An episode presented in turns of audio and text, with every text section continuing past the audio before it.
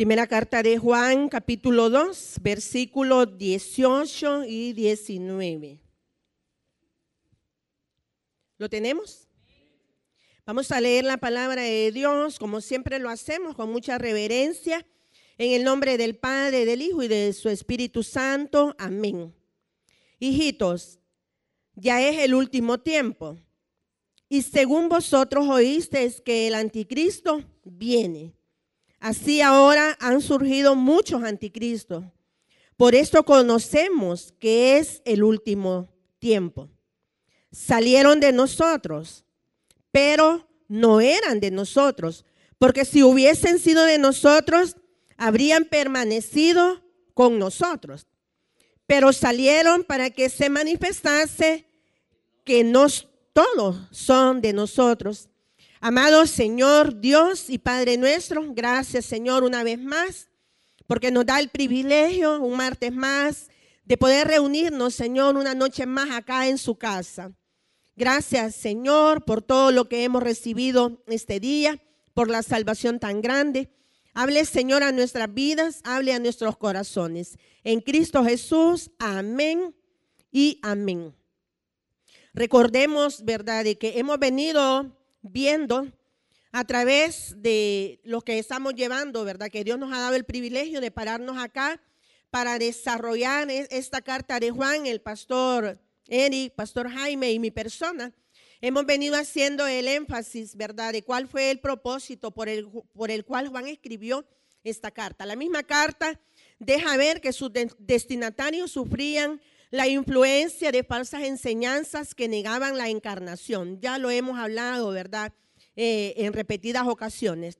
Este error era sostenido por gente que había estado en la iglesia, que en el tiempo que Juan escribió la carta se habían separado, porque Juan dice de ellos que salieron de entre nosotros, ahí en el versículo 19 que acabamos de leer. ¿Y quiénes eran estas personas o quiénes era este grupo? Ya lo hemos hablado, que eran los conocidos, ¿verdad? Como los docetistas, que hemos hablado también en repetidas ocasiones de que ellos negaban la encarnación de Cristo, que negaban que nuestro Señor Jesús hubiese tenido un cuerpo físico terrenal, que el cuerpo de nuestro Señor Jesucristo solamente había sido una ilusión o una imaginación, entonces hemos hablado que por ende, ¿verdad? Si ellos negaban que nuestro Señor Jesús había venido en hueso, en carne y en sangre, entonces también estaban negando la pasión de Él, estaban negando su muerte y por ende estaban negando la resurrección. Hemos hablado también y hemos confirmado de que usted y yo creemos en un Cristo vivo, en un Cristo verdadero que resucitó con su propio poder y que hemos hablado también, ¿verdad? De que si nosotros creyéramos en un Dios que murió y que se quedó ahí muerto, que no resucitó, entonces de nada nos valdría estar acá sentados. Cerremos la Biblia y vámonos, porque no estaríamos haciendo nada. Entonces, eso era lo que Juan, ¿verdad? Este, está, por eso escribió, para combatir, para refutar ese error que habían, ¿verdad?, creado estas personas que habían salido del cuerpo de Cristo. También había una doctrina filosófica y religiosa llamada gnosticismo, que se alimentó de ideas cristianas y paganas. Ideas cristianas e ideas paganas, o sea, un sincretismo. ¿Verdad? No, a veces también en la actualidad se dan esas cosas. Eh, a veces como iglesia cristiana practicamos el sincretismo, ¿verdad? ¿Y qué es sincretismo? Pues es mezclar las cosas santas, las cosas sagradas con lo pagano, es mezclar las cosas de Dios con lo mundano. Y fíjese de que no solamente en este tiempo, vámonos a Éxodo capítulo 32 y vamos a ver qué sucedió allá en Éxodo, ¿verdad? No era solamente en el tiempo de Juan que estaba sucediendo esto, sino que esto pues que quizás en toda la historia se ha dado, se ha repetido esta práctica de parte del pueblo de Dios, de parte de la iglesia de nuestro Señor Jesucristo. Éxodo capítulo 32, versículo del 1 al 8. Y nos dice, Viendo el pueblo que Moisés tardaba en descender del monte, se acercaron entonces a Aarón y le dijeron, levántate, haznos dioses que vayan delante de nosotros, porque a este Moisés, el varón que nos sacó de la tierra de Egipto, no sabemos qué le haya acontecido. Y Aarón le dijo, apartad los zarcillos de oro que están en las orejas de vuestras mujeres, de vuestros hijos, de vuestras hijas, y traédmelos. Entonces todo el pueblo apartó los zarcillos de oro que tenían en sus orejas y los trajeron a Aarón. Y él los tomó de la mano de ellos y le dio forma con buril e hizo de ello un becerro de fundición. Entonces dijeron, Israel, estos son tus dioses que te sacaron de la tierra de Egipto. Y viendo esto, Aarón edificó un altar delante del becerro y pregonó a Aarón y dijo, mañana será fiesta para Jehová. Y al día siguiente madrugaron y ofrecieron holocaustos y presentaron ofrendas de paz. Y se sentó el pueblo a comer y a beber y se levantó a regocijarse. Entonces Jehová dijo a Moisés, anda, desciende, porque tu pueblo que sacaste de la tierra de Egipto se ha corrompido. Pronto se han apartado del camino que yo les mandé se han hecho un becerro de fundición y lo han adorado y le han ofrecido sacrificios y han dicho, Israel, estos son tus dioses que te sacaron de la tierra de Egipto. No solamente en el tiempo de Juan, existió ese sincretismo, sino que lo podemos ver desde allá, desde los inicios, lo podemos ver desde allá cuando nuestro Dios sacó con brazo fuerte y con brazo poderoso, ¿verdad? Al pueblo que había estado cautivo allá en Egipto por 430 años 30 años que lo vivieron, digamos, ¿verdad? Sosegadamente, pero 400 años de aflicción donde fueron oprimidos. Dios los saca con su brazo fuerte, con brazo poderoso. Pero ¿qué sucede? Mientras ellos iban en este peregrinaje, Moisés sube al monte Sinaí a hablar con Dios, a recibir aquellas tablas de la ley. Y como él estuvo por 40 días y 40 noches allá en aquel monte y no descendía, entonces, ¿qué hizo el pueblo? El pueblo se acercó a donde Aarón, donde el sacerdote, el hermano de Moisés, y le dice, este varón Moisés, no sabemos qué le haya acontecido. Haznos dioses y dice, ¿verdad? De que él ni lento ni perezoso les dice, quítense los aritos, quítense los zarcillos, quítense los brazaletes, quítense todas sus prendas que ustedes utilizan y tráiganmelo. Y dice de que él, cuando el pueblo le llevó todo ese material, él dice, fundió todo ese oro y de ese oro fundido él les hizo un becerro. ¿Y qué le dice, verdad? Cuando había hecho el becerro, este es, ¿verdad? Sus dioses que los sacó de la tierra de Egipto y le dice, mañana haremos fiesta para Jehová. Era un sincretismo, porque la fiesta supuestamente iba a estar dedicada a Jehová, pero a quién le iban a ofrecer los sacrificios, a quién le iban a ofrecer aquellas ofrendas, al becerro. ¿Por qué? Porque era lo que ellos habían aprendido por 400 años que estuvieron en Egipto. Ellos habían aprendido todas las costumbres de los egipcios. Ahora ellos eran sacados de Egipto. Ellos fueron sacados, pero su mente, su mente siempre era una mente de esclavos. Su mente no estaba convertida. Su mente no estaba renovada. ¿Por qué? Porque ellos querían estar practicando y diciendo que iban a hacer una fiesta a Dios, pero adorando Entonces no es solamente en el tiempo de Juan, sino que también nosotros lo vemos prácticamente desde el inicio de la historia. Vemos cómo, ¿verdad? Siempre hemos querido mezclar los santos, los sagrados, lo hemos profanado muchas veces nosotros mezclando con lo del mundo. ¿Por qué ahora la iglesia no impacta? ¿Por qué no impacta la iglesia? ¿Por qué no estamos impactando como hijos de Dios? Porque no nosotros estamos también haciendo un sincretismo y estamos trayendo todo lo del mundo para acá a la iglesia. Es el mundo el que está influenciando a la iglesia y no la iglesia influenciando al mundo. ¿Por qué? Porque no hay ninguna diferencia. Usted y yo muchas veces nos comportamos igual o peor que los del mundo. Usted y yo muchas veces nos comportamos peor que aquellos que no conocen a Cristo. Entonces acá, ¿verdad? Dice de que por eso Juan escribió esta epístola. No solamente fue esta, fueron tres que nosotros decimos las cartas pequeñas. Un momento, esas cartas no son pequeñas, esas cartas son grandes. ¿Por qué? Porque es pura teología, porque en esa carta Juan está refutando todas esas creencias erróneas, todas esas corrientes erróneas que se habían levantado atacando a nuestro Señor Jesucristo. Este era un hombre lleno de celo, un celo santo. Eso es celo. Eso es celo. Que usted sienta celo por las cosas de Dios. No confunda la envidia con el celo. Porque muchas veces decimos yo tengo celo, pero lo que tenemos es envidia. Aquí nos habla de un celo santo. ¿Por qué? Porque Juan estaba celoso y me imagino de que su corazón ardía viendo cómo gente que había estado dentro de la iglesia, dentro del cuerpo de creyentes, gente que había confesado y había profesado a Jesús, ahora se estaban apartando y se estaban yendo detrás de esas corrientes erróneas. Se estaban yendo con los docetistas, se estaban yendo con los gnósticos, estaban también negando de que Jesús había venido en hueso y en sangre. Entonces por eso Juan escribe, ¿verdad? Esa carta. Los gnósticos ponían énfasis en el conocimiento. Ellos, a ellos le ponían más énfasis al conocimiento, en aprender, en aprender, en aprender, en aprender. Muchas veces nosotros caemos en ese error de aprender y aprender y aprender, que quiero saber el griego, que quiero saber el hebreo, pero ¿de qué sirve?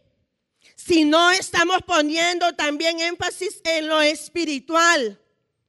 Cuando yo fui a estudiar un año al sembrador, nos decía el pastor José de la Paz Palacios, acá en este seminario no todo es teoría.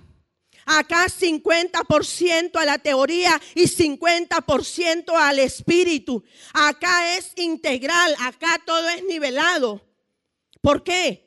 Estas personas le, ponían más énfasis al conocimiento, a llenar su cabeza de conocimiento, a convertir sus pensamientos prácticamente en una biblioteca andante. Pero ¿qué estaban haciendo? Estaban negando una gran verdad. Se estaban oponiendo a nuestro Señor Jesucristo al verdad aseverar de que Jesús, su cuerpo solo había sido una imaginación. Entonces ellos le ponían más énfasis al conocimiento e imaginaron una forma de salvación conocida, únicamente por los iniciados. Por ejemplo, ahora en la actualidad hay muchas sectas, hay muchas corrientes que sostienen que si usted no pertenece a ellos, usted no es salvo. Por ejemplo, los testigos de Jehová si usted no es testigo de Jehová, usted está perdido. Usted está condenado. Ellos dicen de que solamente ellos van a estar con Jehová. Ellos también aseguran de que ellos son los 144 mil que nos habla Apocalipsis. Eso aseguran ellos. ¿Verdad? Y a veces nosotros de verdad. Ustedes son los 144 mil y no me dan chancecito a mí yo quiero ser de esos también. No, hermanos, si no son ellos. Los 144 mil que nos habla Apocalipsis claramente dice de que son 12 mil de cada una de las 12 tribus. Multiplique usted 12 por 12 mil y le da 144 mil. Pero ¿qué sucede? Como a veces nosotros somos algo aragancitos para leer la palabra de Dios, entonces llegan ellos y ligero nos lavan el cerebro. Ligero nos dan garabato y a los días allá andamos con el ataché. Allá andamos tocando, ¿verdad? ¿Quién es? La hermana Silvia. Aquí le ando ofreciendo el atalaya y el despertar. Bueno, hermana Silvia, usted que no era eh, eh, bautista, que no salías a evangelizar. No, es que fíjese que un día me visitaron los testigos de Jehová y me enseñaron que ellos son los 144 mil, entonces yo quiero ser parte de ellos y ahora ya me les agregué. Mire, y a nosotros nos da risa, hermanos, pero es verdad. hace años que estábamos allá por el campito, hace unos 20 años, había una hermana que salía a evangelismo los días domingos. Ah, era parte del ministerio Andrés, el ministerio de visitación, el ministerio donde trabajábamos con tarjetas amarillas que dio muchos frutos. Que hay familias enteras acá en esta congregación que se alcanzaron para Cristo a través de ese ministerio. Pero, ¿cuál fue la sorpresa? ¿Y saben quién la vio? El pastor Wilber, para más fregar. ¿Verdad? De repente dejó de llegar a la congregación y de repente nos contó el pastor Wilber que un día que iba él de allá del campito para abajo en el carro, vio que andaban los testigos de Jehová y ahí andaba la hermana también con ellos, vendiendo el atalaya, vendiendo el despertar. Había salido con nosotros a ganar almas. Había salido con nosotros en el ministerio Andrés a visitar enfermos, a visitar familias, a llevar eh, eh, las buenas nuevas de salvación a las personas. Pero ¿qué sucedió? ¿Qué pasaría? ¿Sería Dios que se equivocó con ella? ¿Sería Dios que se descuidó con ella? No, ¿verdad? Entonces, pero los testigos de Jehová, ellos aseguran que solo ellos van a ser salvos, que ellos son los 144 mil. Usted y yo tenemos que conocer la palabra de Dios. ¿Para qué? Para que cuando ellos lleguen no les va a salir malcriado, porque no hay necesidad de salirles malcriado. Vea, porque ellos no se van tan fácil. No, usted prepárese. Le llegan a tocar, vea. Y usted allá adentro, vea. ¿Quién es? Somos los testigos de Jehová. Ahorita me estoy bañando. No se preocupe, yo la espero. Y usted vea, se termina de bañar y hasta ahí con ya haciéndolo a propósito, se tarda para cambiarse, vea. Y allá como a la hora dice, voy a ir a ver a dónde están. Y usted que abre la puerta y ellos, vea, que le ponen ahí para que no le cierre. Ahí están. Que esa insistencia tuviéramos nosotros sería lindo. Hay algo que imitarles a cada una de esas sectas. Que usted y yo insistieran, no, usted y yo, vea. El día miércoles que vamos, a la hermana Silvia. Solo toco una vez y como no me, ah, no, no hay nadie, vámonos. Y allá voy, vea. Y de ahí me quedo viendo y ni siquiera toco y solo porque no veo, no, ahí creo que no hay nadie. Yo creo que esta casa está abandonada. ¿Por qué? Porque prácticamente a pasear vamos muchas veces. Pero ellos no se van hasta que usted sale y hasta que usted les escucha. Y yo les enseñaba a unas hermanas un día miércoles que un día, vea, como hoy no, eh, creo que no están saliendo ellos así por lo de la cuarentena. Pero un día, por debajo de la puerta, me metieron un, ajá, el, atalaya, un, como un tratadito, pero aparte del tratadito, me había ocupado la mitad de una página de papel bond. Y se había tomado, mire, el trabajo de escribir, yo no sé si fue mujer o hombre, se había tomado el trabajo de escribir y ahí había puesto Lea Isaías capítulo tal, del versículo tal a tal. Lea, yo, bueno, dije yo, que así hiciéramos nosotros. ¿Verdad? Es, digno pues de imitar siquiera eso, ¿verdad? Que ellos hacen. Entonces, Juan puso el mayor de los énfasis en la encarnación. Por eso él escribió esa carta, poniendo el mayor de los énfasis en la encarnación de nuestro Señor Jesucristo.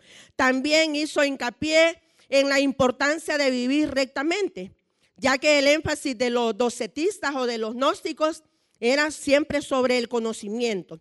Algunos de los herejes consideraban que la conducta no interesaba.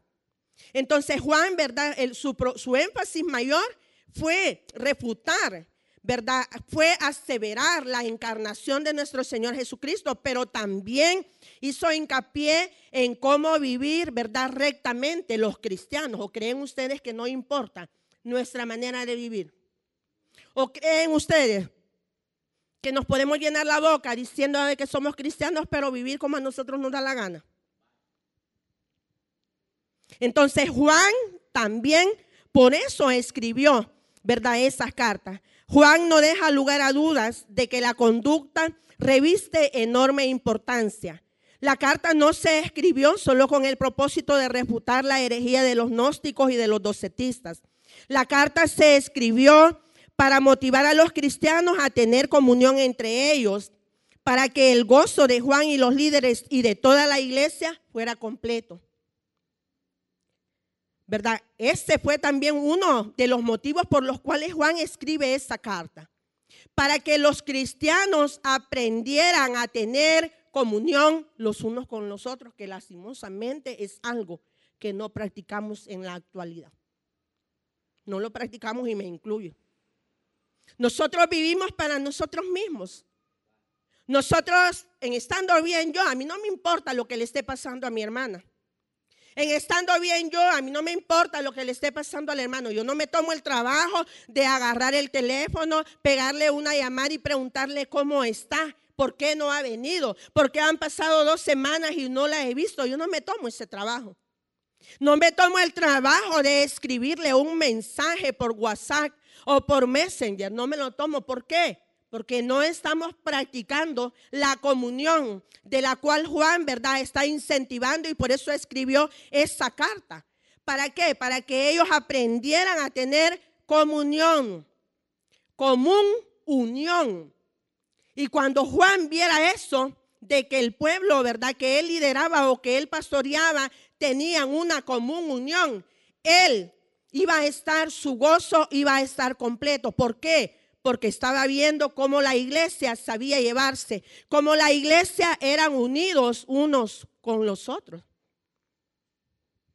Fíjense de que cuando yo estaba estudiando, cuando comencé a, estudiar el primer año de teología, me recuerdo de que siempre en el ministerio Andrés salimos con el hermano Rodolfo, que ya está en la presencia de Dios, que muchos de ustedes lo conocieron.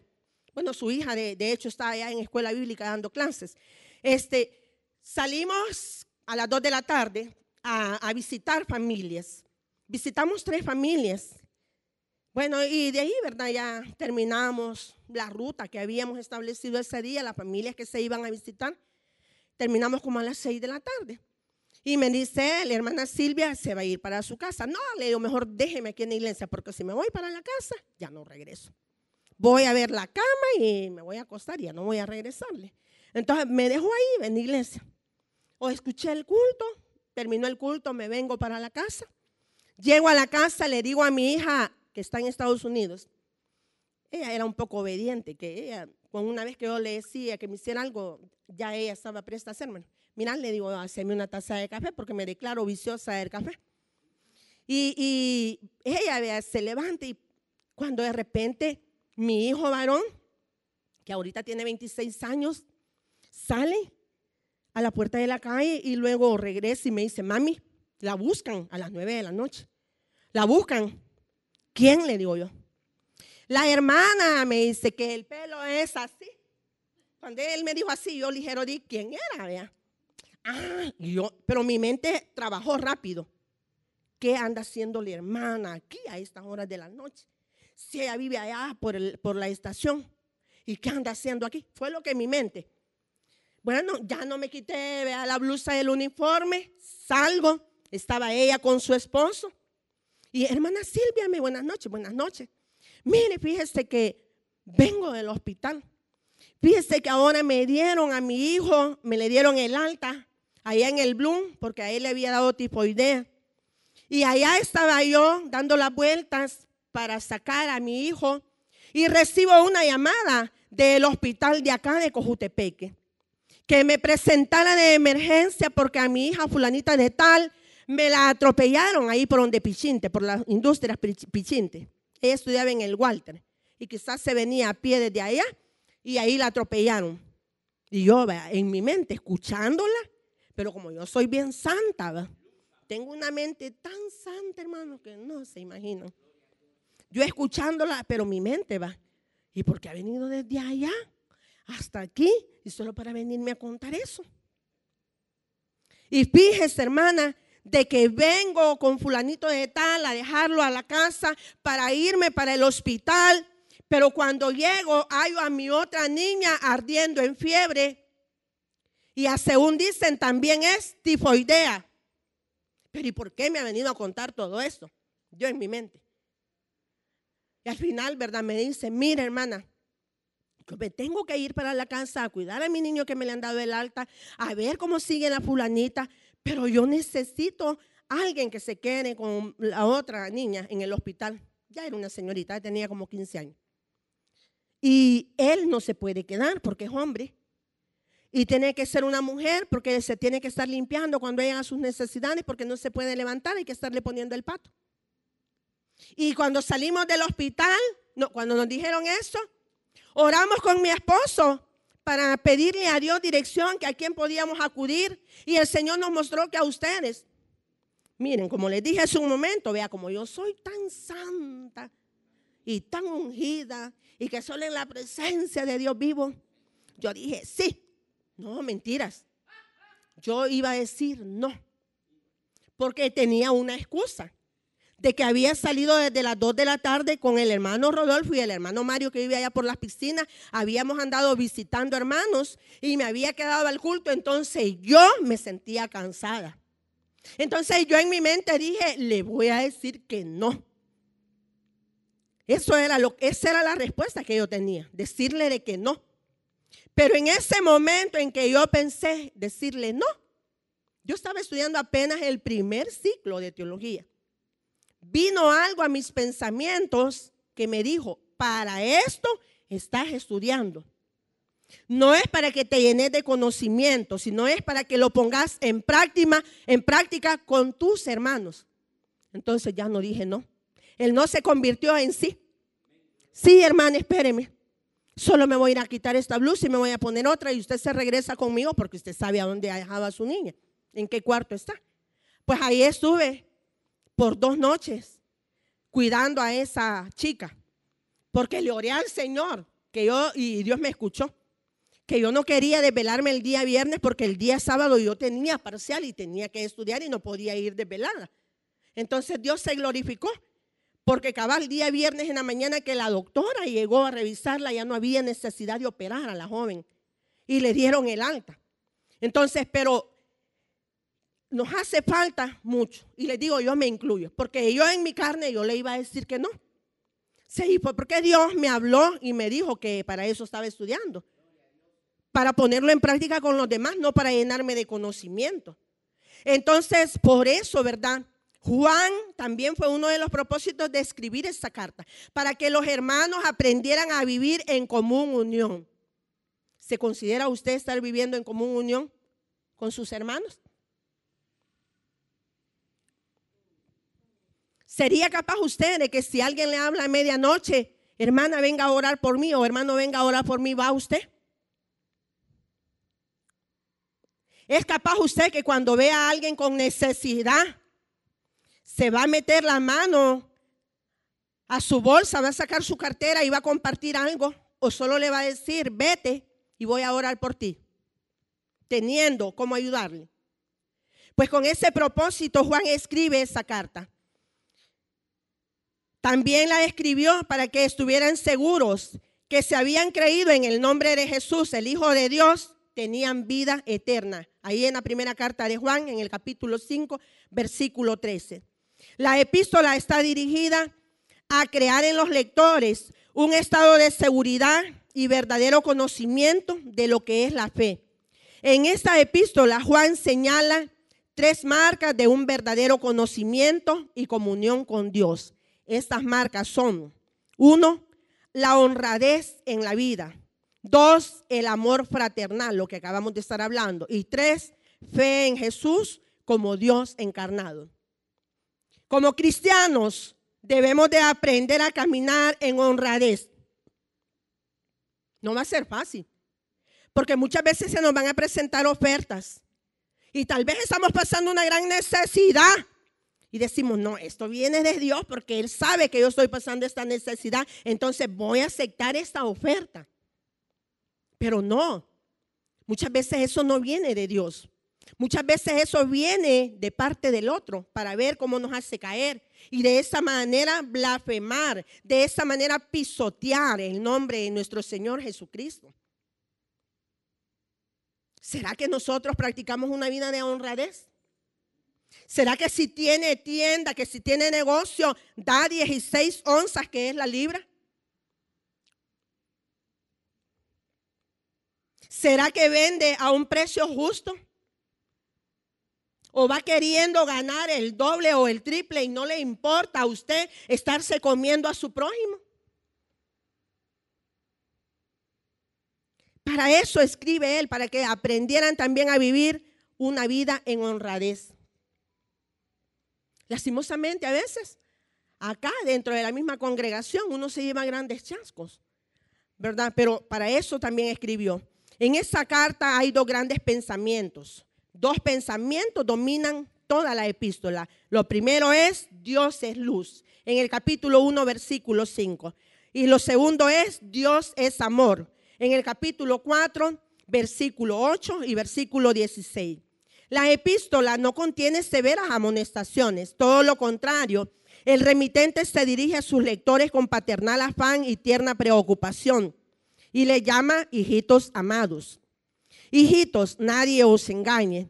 Hijitos, guardaos de los ídolos. Podemos ver el amor paternal, la preocupación de un verdadero líder la preocupación de un verdadero pastor que está preocupado, ¿verdad?, por el bienestar espiritual de sus ovejas.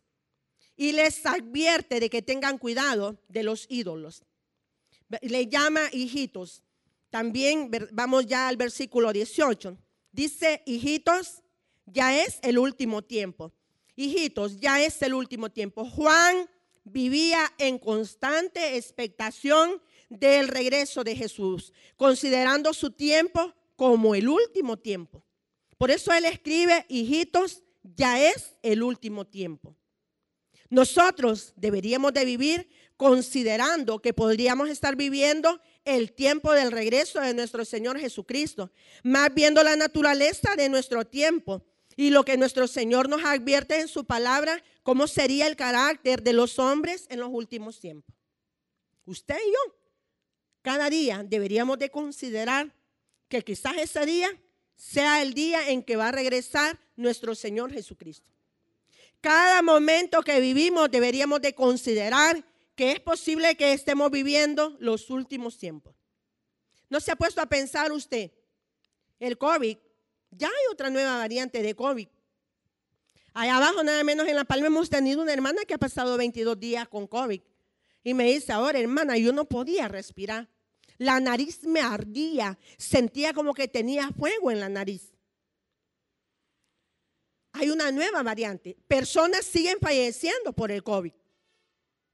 La viruela del mono, ya hay un caso ahí nomás en Costa Rica, ya hay un caso ahí nomás en Panamá. Ya la OMS, ya, ¿verdad? Puso en alerta mundial, porque ya se expandió esa enfermedad y qué horrible se ve. Aparte de la fiebre, del dolor de cabeza, del dolor de garganta, del dolor de hueso que manifiesta la persona, qué horrible la piel. Ese llaguerío, ese montón de chibolitas y que al final como que se pudren y se ve la piel como quemada. Peste tras peste, virus tras virus. No sé si usted ha visto unos artículos que publicó la prensa gráfica que han detectado, dice, en el sol que ha hecho erupción, que ha estado tirando llamaradas de fuego y quizás por eso ese calor tan insoportable en estos días, que a mí hasta me sale aquí como alergia, me sofoca. Le, le, han detectado ahí también al sol, ahí aparece la fotografía que tiene como un hueco. ¿No será que deberíamos de considerar que quizá estamos viviendo ya los últimos tiempos? ¿No será que deberíamos de considerar que toda la plataforma, el escenario está preparado para que de un momento a otro nuestro rey aparezca? Pero si lo consideramos así, lo deberíamos de vivir como tal, preocupándonos por hacer las cosas del Señor. Me decía la hermana hoy antes de, empezar el culto, le toca pesado, hermana, me dice. Porque me dice, y usted viene luego, ah, a las dos y media. Porque a las tres nos vamos para allá abajo al Cantón La Palma a hacer la casa de oración ahí abajo. Luego nos venimos y cuando me toca, ¿verdad?, ministrar o, llevar la palabra. Y me dice, ella le toca pesado. No, hermana eso me da vida. Eso me mantiene con vida. Servirle a mi Señor. Yo le aseguro que si no le sirviera a Dios, quizás ya me hubiera llevado. Pero a mí, servirle a Dios no me da cansancio. Para mí, servirle a Dios es el motivo. Y sé que por eso Él me da vida y me da salud para que le siga sirviendo. Deberíamos de considerar nosotros, ¿verdad? De que pueda ser que ya sean los últimos tiempos. También analizando lo que el Señor nos escribe a través del apóstol Pablo a Timoteo donde Pablo le dice a Timoteo cómo iba a ser el carácter de los hombres en los últimos tiempos.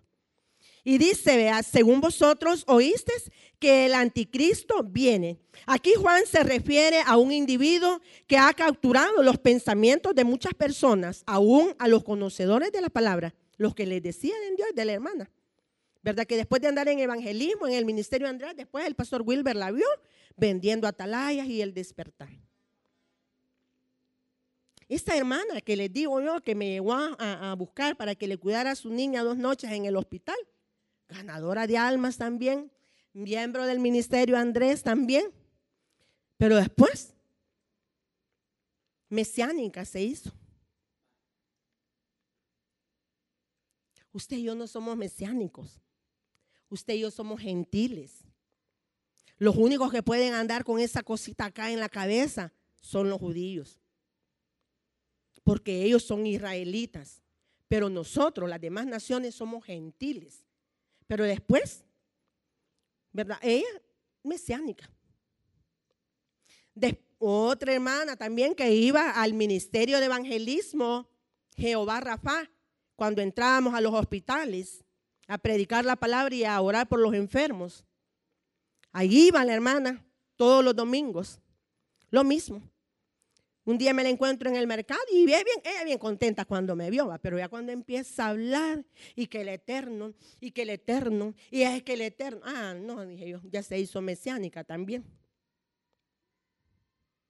Salieron de nosotros, dice Juan, pero no eran de nosotros, ¿verdad? Según vosotros oísteis que el anticristo viene. Aquí Juan se refiere a un individuo que ha capturado los pensamientos de muchas personas, aún a los conocedores de la palabra.